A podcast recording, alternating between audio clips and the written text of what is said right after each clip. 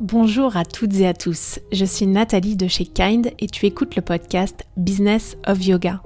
Si tu es prof et que tu veux créer la carrière épanouissante dont tu rêves sans le stress financier lié à ton activité, tu es au bon endroit.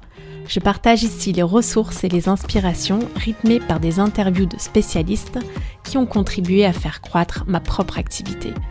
Bref, le guide que j'aurais rêvé qu'on me donne quand je me suis lancée dans l'entrepreneuriat sans ressources et sans capital. Je synthétise pour toi les outils que j'ai appris via des guides faciles et accessibles à tous pour optimiser tes revenus en mettant à contribution tous les leviers du métier pour les solopreneurs du yoga.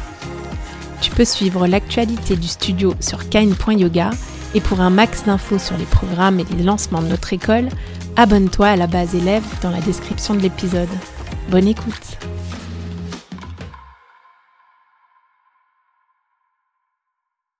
Ne me demandez pas la formule magique du succès. Comment générer des milliers d'euros en moins de trois mois avec la formule qui marche? Voilà bien une phrase que tu ne m'entendras jamais prononcer. Je me méfie des leçons et des formules à succès, souvent toutes prêtes et sponsorisées d'ailleurs sur Insta. En fait, si, il y a quelque chose que je peux donner. Je vais te donner les 30 steps que j'ai pris, ou pas d'ailleurs, pour faire décoller mon studio et en faire une activité pérenne et en pleine croissance. Numéro 1. Choisir de vite prendre un travail en CDI à la sortie de l'école pour ne pas peser sur les finances de ma mère alors que je rêvais de me laisser le temps de la réflexion. Numéro 2 évoluer dans le salariat en tentant à tout prix de prouver que je méritais mon salaire et que je pouvais jouer dans la cour des grands. D'ailleurs, où étaient les grandes? Ça, c'est une autre histoire. Numéro 3. Ne pas imposer mes idées par manque de confiance en moi. Numéro 4. Passer des années à rêver d'entreprendre, mais ne pas oser à cause du risque financier. Numéro 5. Écrire sur un bout de papier en mars 2016, ouvrir mon propre studio. Numéro 6 quitter mon job en congé mat et mon gros salaire sans filet de sécurité. Numéro 7. Monter ma boîte avec un capital de 1000 euros en allaitant ma fille toutes les 3 heures et des nuits sans sommeil. Numéro 8.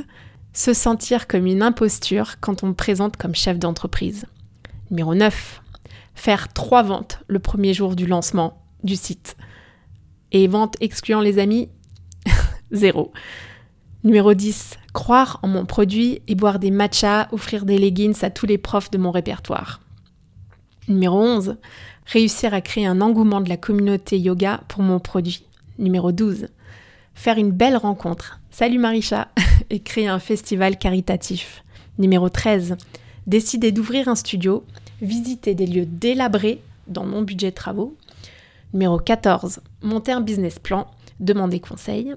Numéro 15 me faire conseiller de ne pas lancer ce concept jugé trop risqué. Numéro 16, trouver le local idéal. Numéro 17, se prendre trois refus de prêt par la banque. Numéro 18, réunir des financements, mais pas assez.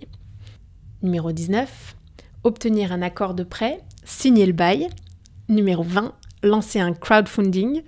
Numéro 21, trouver un architecte et démarrer les travaux. Numéro 22, Choisir l'entreprise de travaux la moins chère dans le budget et s'en mordre les doigts. Numéro 23, recruter une équipe. 24, fêter de manière mémorable l'ouverture du studio. Numéro 25, fermer trois jours après pour cause du Covid. Numéro 26, sombrer dans une période noire, ouverture, fermeture, stressé pour subvenir aux charges. Numéro 27, ne pas se payer pendant deux ans. Numéro 28, continuer de travailler, faire des zooms, louer la salle, trouver des solutions. Numéro 29, la roue qui tourne, l'activité qui décolle. Numéro 30, continuer, innover, penser au prochain projet. Je vais pas te dire que c'est facile, mais je vais pas non plus dire que c'est hors de portée. Il n'y a pas de formule magique, c'est du travail, c'est des actions quotidiennes basées sur une vision si profondément ancrée qu'il est impossible de l'ignorer.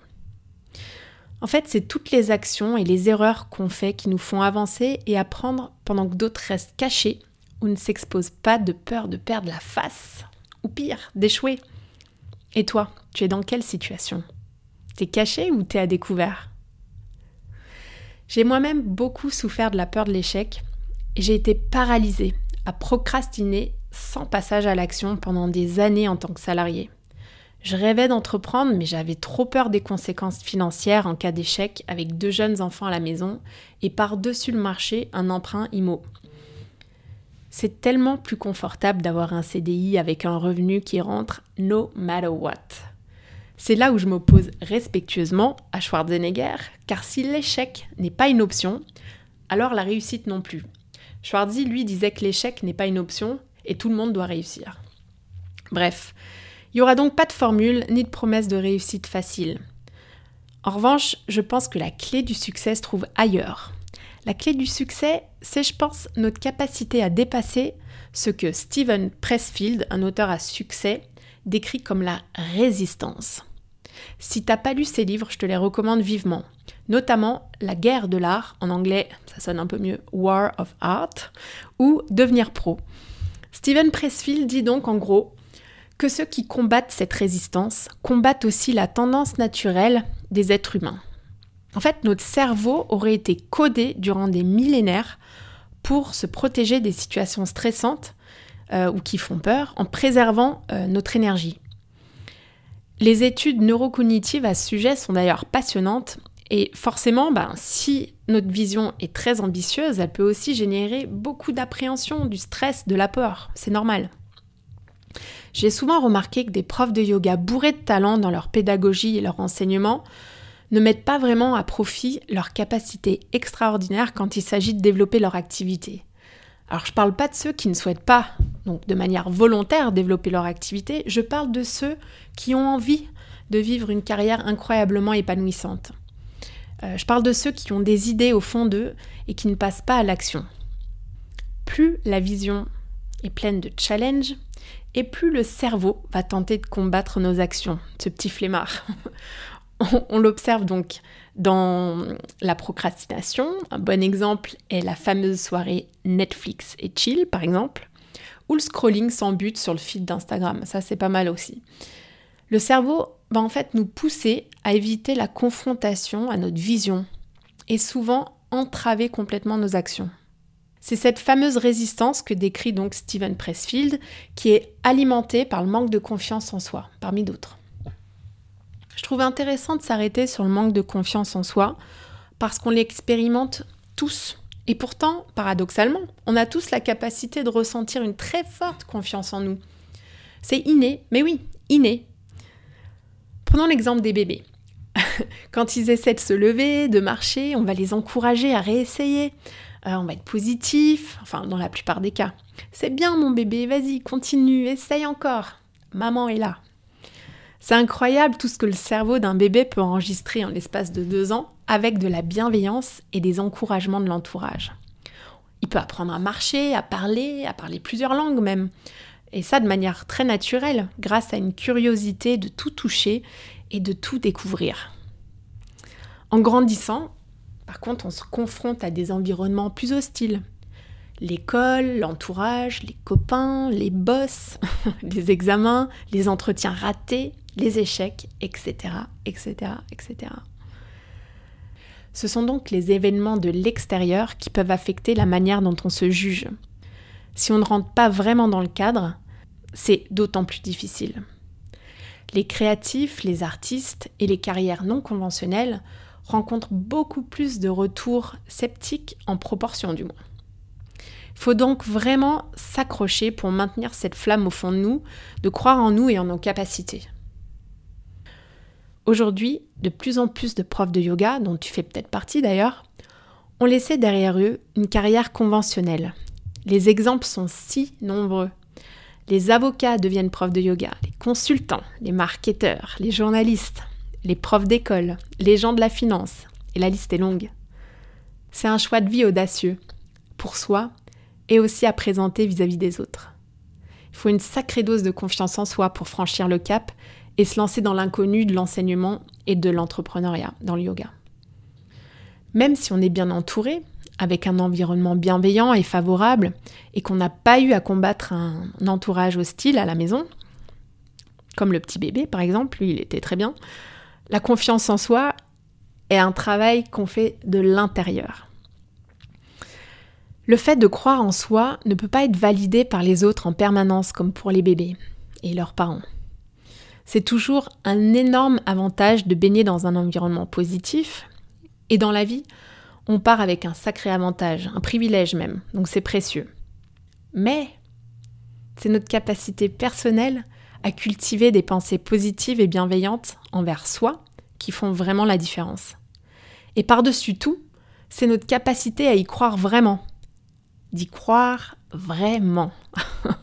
Je vais prendre l'exemple de la fois où j'avais fièrement terminé mon business plan et un ami qui dirige une très grosse entreprise qui génère en fait des millions d'euros de chiffre d'affaires, tant mieux pour lui, euh, m'a gentiment conseillé de parler avec un de ses contacts qui s'y connaissait en finance et en business. Il pensait que ça pourrait m'aider. Ça partait d'une bonne intention. Ce monsieur était dirigeant dans, dans le luxe. Je connaissais pas cette personne, mais j'ai toujours été du genre à prendre tous les conseils possibles et de rester à l'écoute du retour des autres. En bref, ce qui s'est passé dans cette conversation était que ce type a pris mon rêve et mon idée de concept autour du yoga et il l'a brisé en mille morceaux en disant que c'était pas très sérieux et qu'il voyait vraiment pas comment ce projet pourrait aboutir vers quelque chose de viable et comment j'allais obtenir des financements externes. Aïe, aïe, aïe. Je suis sûre que tu as déjà eu toi aussi un moment où tu te confrontes à une personne qui réduit à néant un projet, une mission, un rêve. C'est pas très agréable. En fait, c'est vraiment inconfortable même. Surtout si tu as déjà bien avancé dans ton projet et que tu y crois. Alors qu'est-ce qui s'est passé après cette rencontre? J'aurais pu me dire encore une fois que j'étais pas légitime, que j'avais pas vraiment une expérience entrepreneuriale significative, et que je ferais mieux d'écouter ceux qui savent mieux que moi. Mais non, en fait. Cette personne n'avait pas mon expérience et ma passion pour le projet. Point à la ligne. En revanche, je remercie cette personne vraiment parce que j'ai complètement euh, oublié son nom d'ailleurs, mais parce que j'ai puisé une certaine motivation à lui prouver qu'il avait tort, parce que j'étais persuadée que mon idée marcherait. Je le savais, je croyais en moi. Quand on regarde la psychologie de plus près, un sujet qui me passionne, et on en parlera d'ailleurs dans d'autres épisodes, il y a vraiment un aspect qui est hyper intéressant. Les faits et les événements qui nous arrivent génèrent des pensées. Et ces pensées génèrent une émotion qui peuvent elles-mêmes enclencher des actions. Et ce sont ces actions qui créent des résultats. Donc, on ne peut pas changer les faits et la réalité du monde. Mais pour le reste, on a de la marge. Ce ponte de la finance m'a donc dit que mon projet était nul. Bon, je simplifie. Mais j'avais deux options. Soit je pouvais penser qu'il avait raison, et ça aurait généré une émotion de tristesse et de doute de moi-même. Ça m'aurait empêché d'agir et de lancer mon projet pour zéro résultat. Ou alors, je pouvais aussi me dire, ok, ce mec a dit ça, c'est un fait, mais je suis pas d'accord, je crois en moi, et je génère une émotion positive qui me pousse à prendre l'action de continuer mon projet. C'est ça qui s'est passé en fait. Tu vois où je veux en venir, je pense.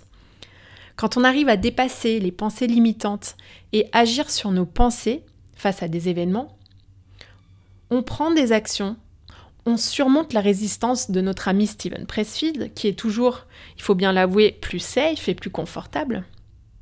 C'est sûr que celui qui ne fait jamais rien ne fait jamais rien de mal. Il se fera jamais critiquer. Mais toi, qu'est-ce que tu préfères? Est-ce que tu es décidé à prendre le risque d'agir ou est-ce que tu veux rester planqué? Qu'est-ce que tu risques? Si aujourd'hui je dois laisser une réflexion, euh, ce serait de voir grand. Voir grand avec des gros projets bien audacieux. Et encore mieux si ça suscite des feedbacks controversés. T'en suscitera de toute façon, Très probablement. Oui, c'est inconfortable de se mettre dans des situations qui nous dépassent. Mais c'est aussi là où on apprend le plus. Alors, je ne peux pas donner de formule magique pour le succès. D'ailleurs, le succès, c'est pas vraiment une destination qu'on atteint pour ensuite euh, qu'il se passe plus rien et qu'on nage dans les eaux tranquilles du succès. Non, ça se passe pas du tout comme ça. La vie, c'est toujours, selon moi, moitié positif, moitié négatif. Il n'y a pas de joie possible sans tristesse. Tout comme il n'y a pas de succès possible sans échec. Il faut donc savoir naviguer dans tout ça. Allez, on termine pour aujourd'hui. Alors mon conseil du jour, on a tous quelque chose en nous qui nous donne envie. Un projet, une petite idée, un axe pour son activité ou son business. Alors demande-toi ce que tu peux faire aujourd'hui pour avancer vers le résultat que tu vises. Et demain, recommence. Dépasse la résistance. Merci d'avoir écouté cet épisode. J'apprécie tout particulièrement les retours et les commentaires sur ce qui t'a été utile ou non. Laisse-moi un petit mot et une note si cet épisode t'a plu. Le must, c'est de partager ce podcast avec une personne à qui ça pourrait être utile. Ça fait vraiment une énorme différence pour mon travail que tu prennes ce temps. Je te donne rendez-vous la semaine prochaine et d'ici là, suis ton intuition et prends une action qui te rapprochera un pas de plus vers ce pourquoi tu es là.